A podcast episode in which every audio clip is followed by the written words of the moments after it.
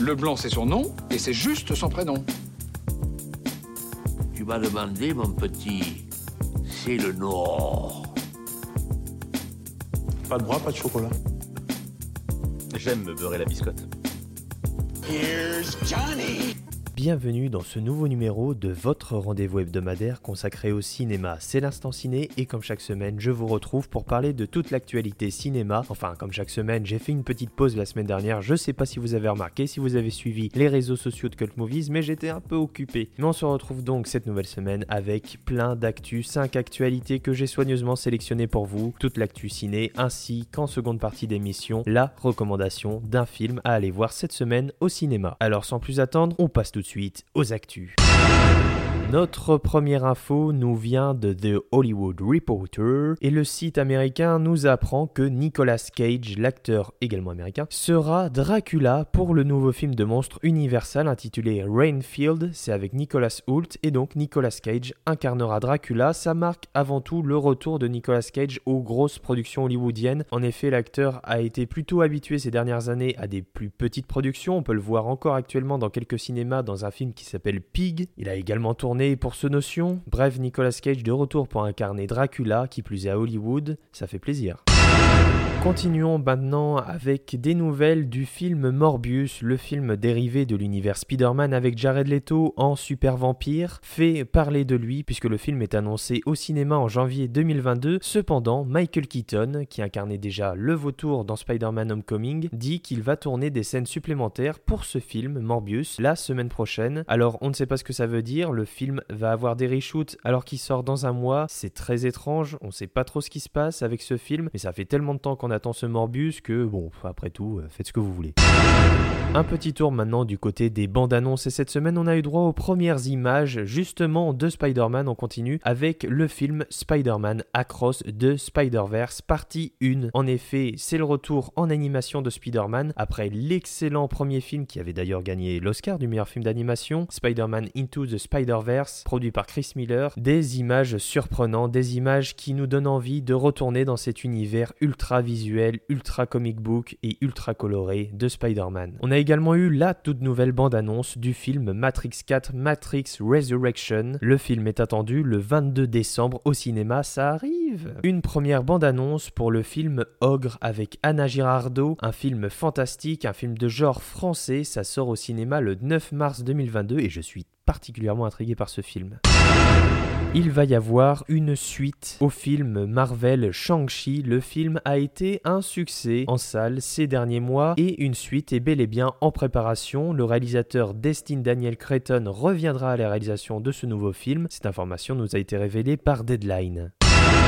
Et enfin pour terminer ces actus qui sont décidément placés sous le signe Marvel, la productrice Amy Pascal, la productrice de l'univers Spider-Man au cinéma, affirme qu'un Venom 3 est actuellement en réflexion du côté des studios. Cette information nous vient de Collider. Donc après le succès du premier film ainsi que le succès également au box-office de Venom 2, et je dis uniquement au box-office parce que critique c'est autre chose, il va donc y avoir un Venom 3, en tout cas c'est dans les plans de Sony et Marvel. Qui plus est, toujours dans cet entretien, Amy Pascal révèle également qu'une nouvelle trilogie Spider-Man est en développement toujours dans ces mêmes studios et que l'acteur Tom Holland, qui incarne actuellement Spider-Man au cinéma, devrait également être de la partie. Et c'est déjà l'heure du film de la semaine. Et cette semaine, je voulais vous parler d'un film américain, un film réalisé par Steven Spielberg lui-même. Je parle bien évidemment de West Side Story.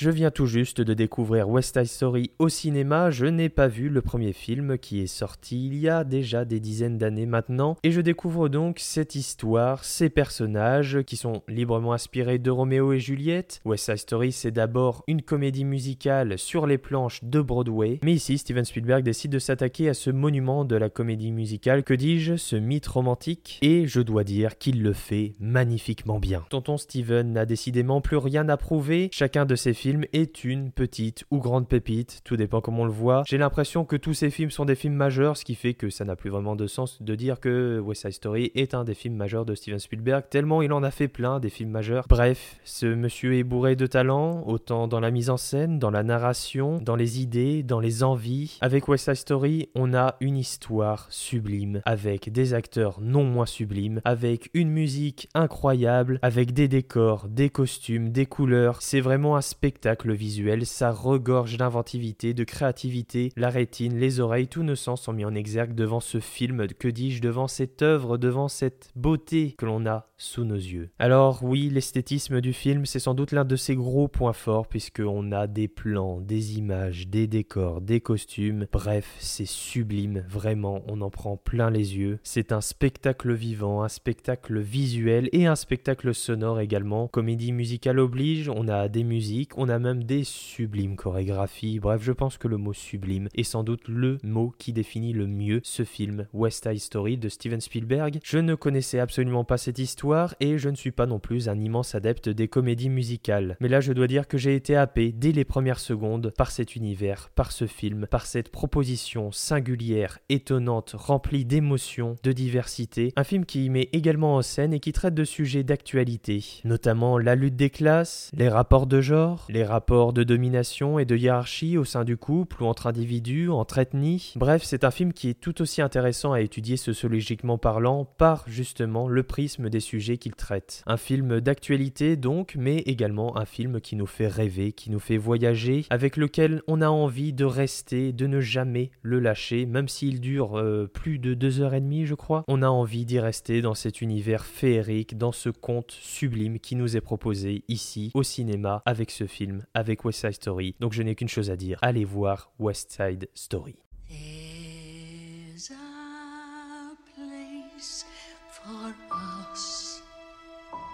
Somewhere, a place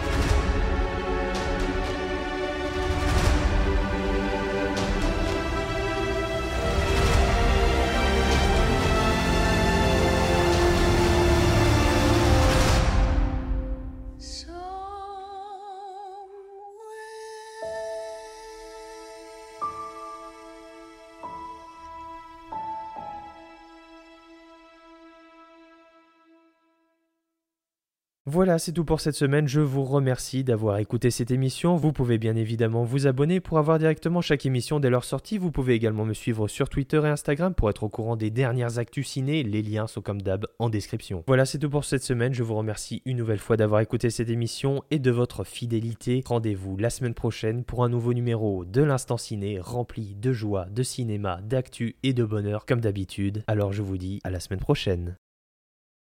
Ça dépasse tout ce que j'ai pu imaginer.